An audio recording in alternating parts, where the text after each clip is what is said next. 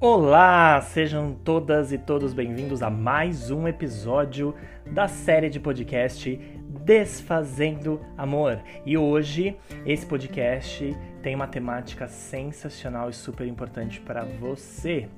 A vida financeira do casal. É isso mesmo. A gente vai refletir bastante nesse episódio sobre a importância de se ter uma vida financeira saudável dentro da relação amorosa principalmente para aqueles que casam ou que decidem compartilhar algum tipo de conta, de custo de vida, de teto, precisa saber aí que o dinheiro, na verdade, é um dos principais fatores de discussão, de problemas e de conflitos dentro das relações. Então, fica aí, senta, pega o seu vinho para entender melhor aí como é que a gente pode fazer para ter uma vida financeira saudável entre os casais.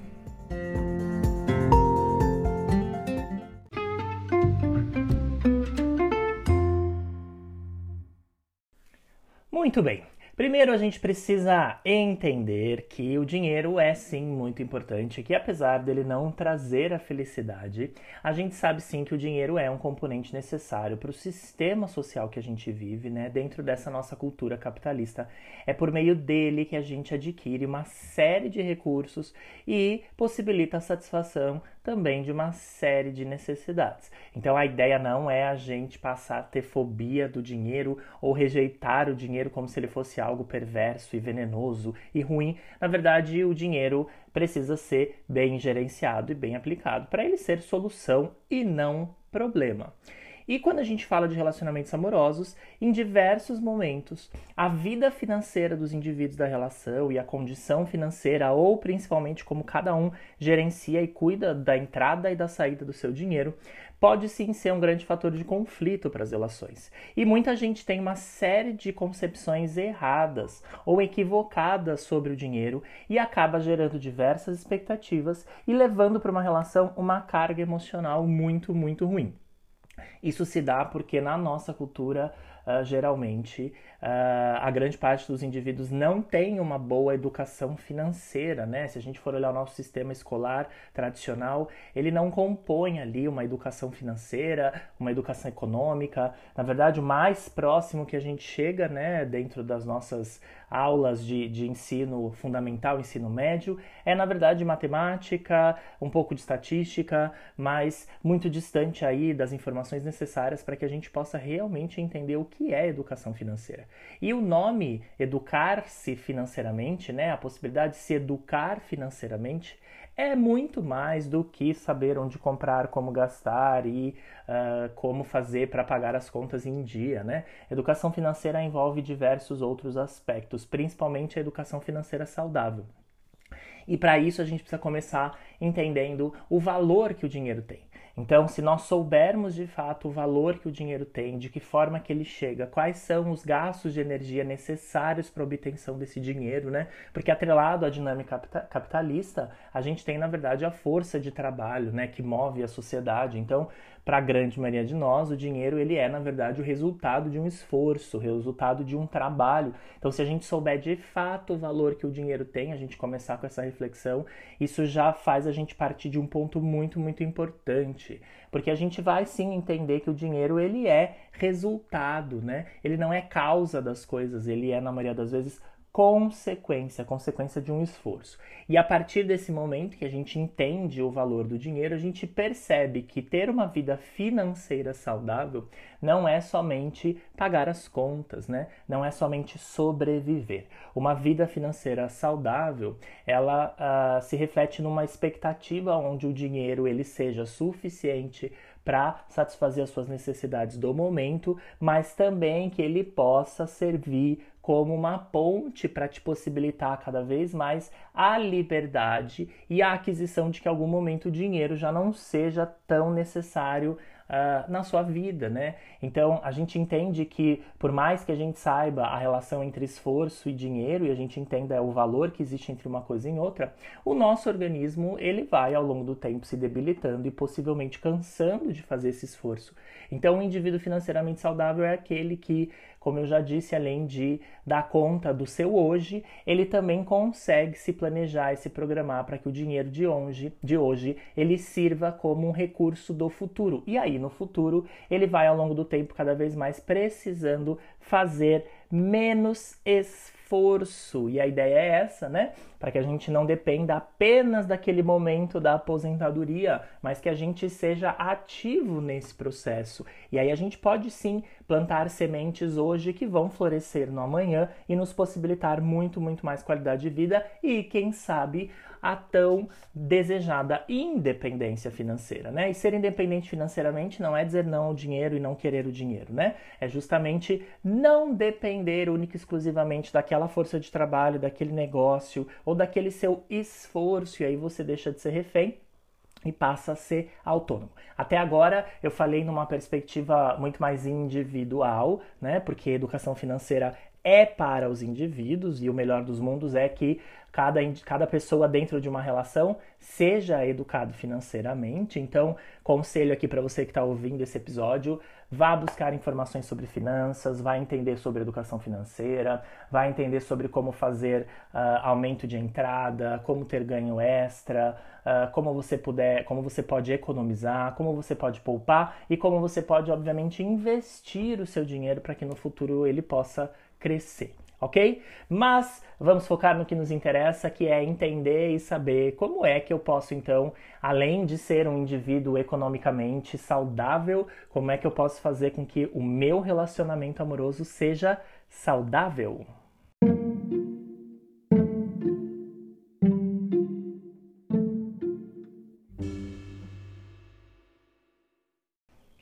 Bom, pensando aí nos casais, né? Se a gente for entender realmente que o propósito do casal é ter uma condição financeira saudável, a gente tem, como eu disse no início, que fazer processos e esforços individuais para depois eles terem aí um reflexo na dinâmica coletiva. Então, que cada um seja uh, ou busque aí a sua própria educação financeira e tenha a condição de gerenciar o próprio dinheiro.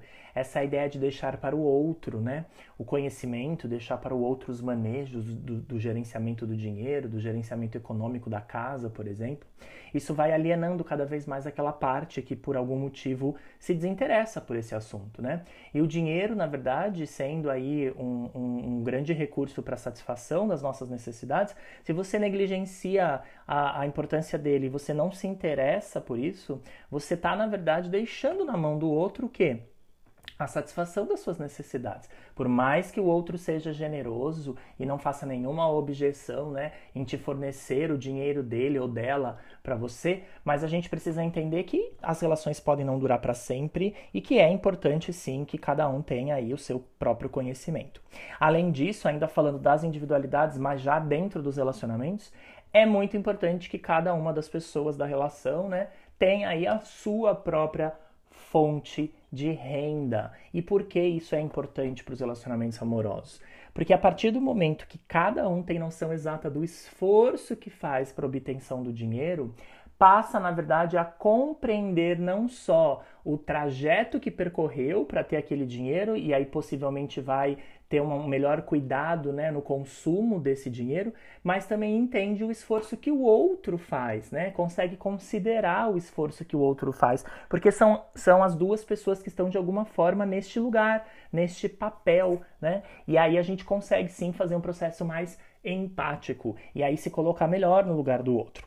Mas e será, Guga, que eu, como é que fica a minha relação, já que eu não trabalho, quem trabalha é a outra pessoa? Na nossa cultura a gente sabe que isso existe bastante, principalmente, né, aí nos papéis de gênero, então há uma tendência de que nos casamentos, por exemplo, homens trabalhem mais do que as mulheres no sentido uh, uh, financeiro mesmo, né? Eles tenham, eles sejam detentores da fonte de renda, provedores. Eu estou falando do modelo tradicional, porque a gente sabe que existem inúmeras famílias onde uh, não existe nem a figura do homem, né? A mulher, a força motriz, e cada vez mais isso está se modificando.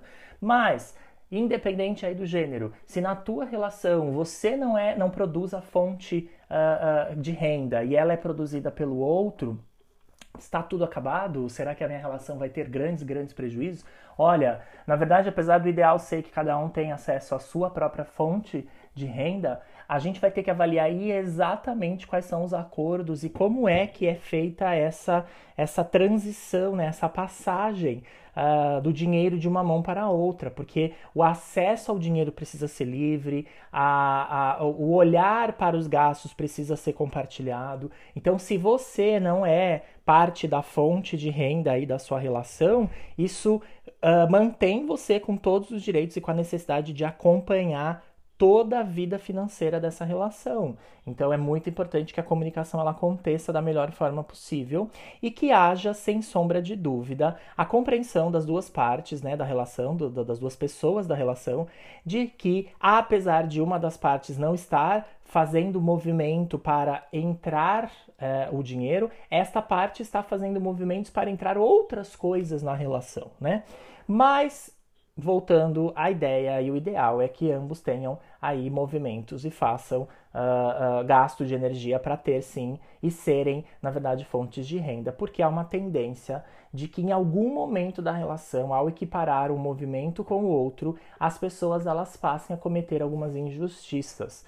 Então, é, mais do que quem é que trabalha ou quanto trabalha, claro que é sempre quem é o indivíduo e como ele olha para isso, sem sombra de dúvida, isso é um ponto importante. Agora, se você tiver a possibilidade, não importa a hora, não importa o momento da vida, nem o momento da relação, de vir a ser uma fonte de renda, isso sem sombra de dúvida vai promover muito mais autonomia para o seu organismo, muito mais satisfação, e isso vai possibilitar com que você tenha uma liberdade de ir e vir.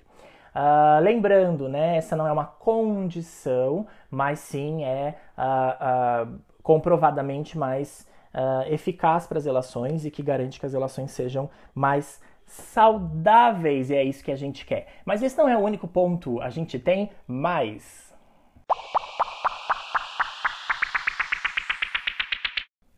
E mesmo que a gente tenha nas relações, então, as pessoas né, da relação tendo sua fonte de renda, é muito difícil a gente ter esse valor equiparado, ou seja, as pessoas ganharem a mesma coisa.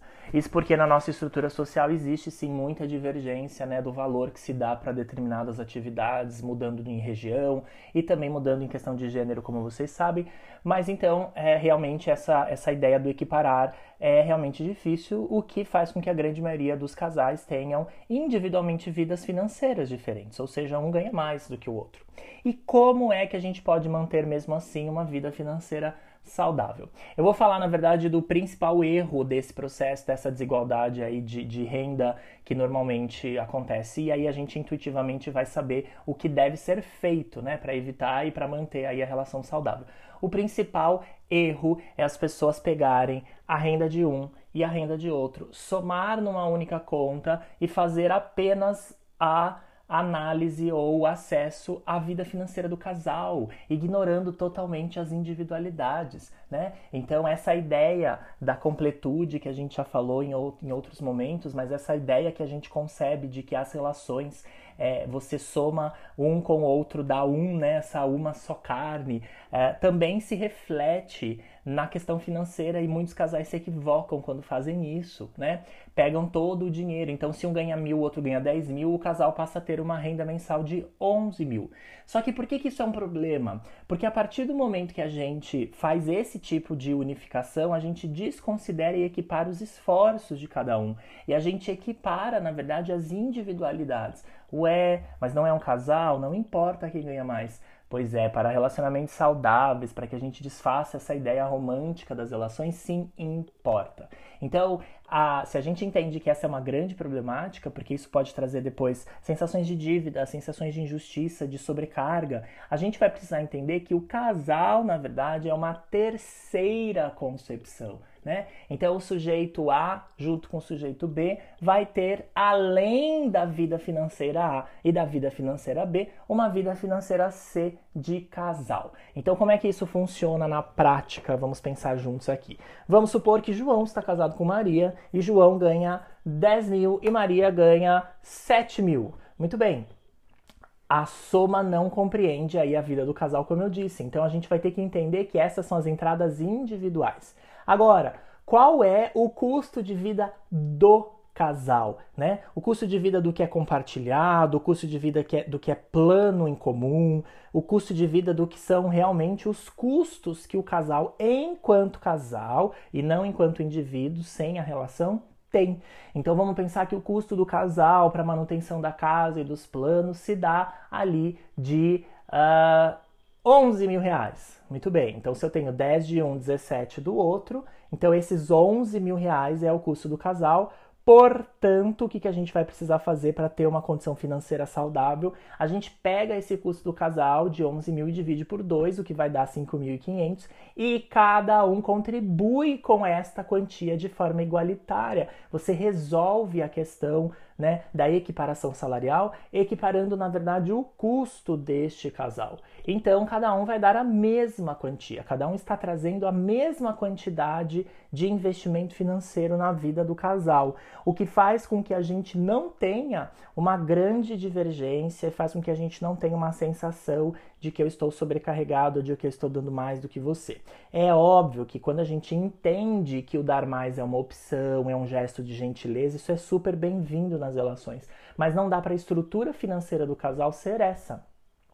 E aí vocês vão pensar, nossa, mas a nossa distância salarial é muito grande. Muito bem. Então a gente vai ter que entender que individualmente as pessoas têm vidas financeiras diferentes, mas o casal tem a mesma vida financeira. Ah, mas eu queria fazer uma viagem e essa viagem ela é maior, né? A metade da viagem é maior do que a pessoa que está comigo tem condição de pagar. Então a viagem custa 10 mil, mas a pessoa só tem dois. Como é que fica nesse caso? Gente, então primeiro, né? Podemos sim, uh, em algumas situações, abrir mão dessa divisão se para você que recebe mais e tem condição de fazer essa viagem, se você tem condição de fazer também e convidar o outro e bancar a presença do outro. Porque pensa, uma viagem, mais do que você desfrutar das coisas, você desfruta de uma companhia. E se você quer essa companhia, existe um custo. E esse custo não está atrelado à pessoa, está atrelado ao interesse da viagem. Então, sim, você pode fazer um gesto, dizer para o outro: olha, apesar de você não poder nesse momento, eu posso. Então, eu posso bancar mais a viagem do que você. Isso não é um problema, porque para mim a satisfação está em viajar junto. Ou então, o casal passa a realizar planos que cabem na perspectiva da vida financeira do casal. Então, o casal tem condição de fazer uma viagem de 4 mil. Um poderia fazer uma viagem de 6, mas o casal só pode fazer uma viagem de 4. Então, passe a se escolher a viagem de 4. Faz sentido isso para você? Está refletindo a sua vida financeira?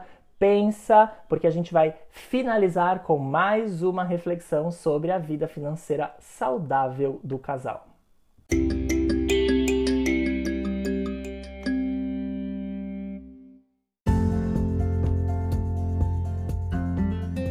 Para concluir esse episódio, então, quero trazer um ponto de reflexão uh, ah, para você que já esteve num relacionamento, que já passou por diversas questões e conflitos dentro da relação e que já passou pelo processo da finitude das relações. E a finitude das relações é um grande problema quando se trata da vida financeira, né?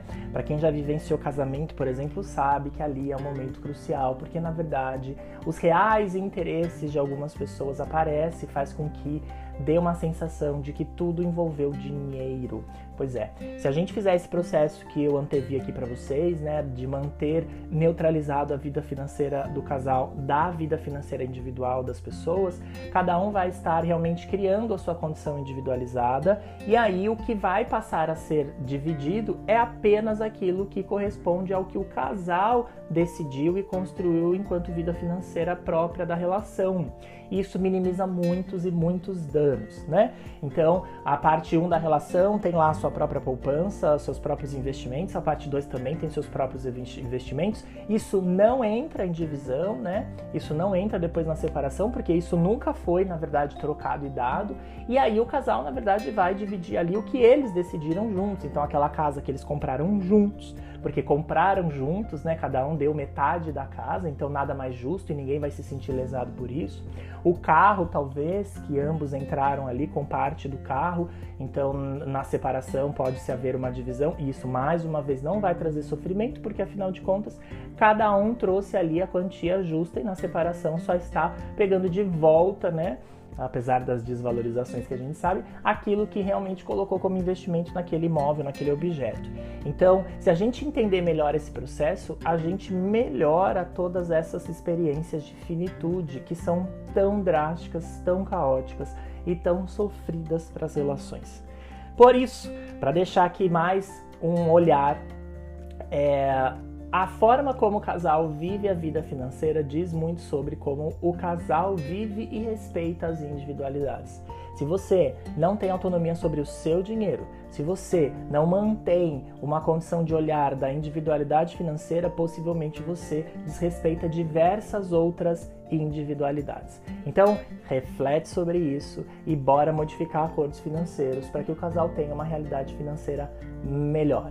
Espero vocês então no próximo episódio e a gente continua desfazendo amor.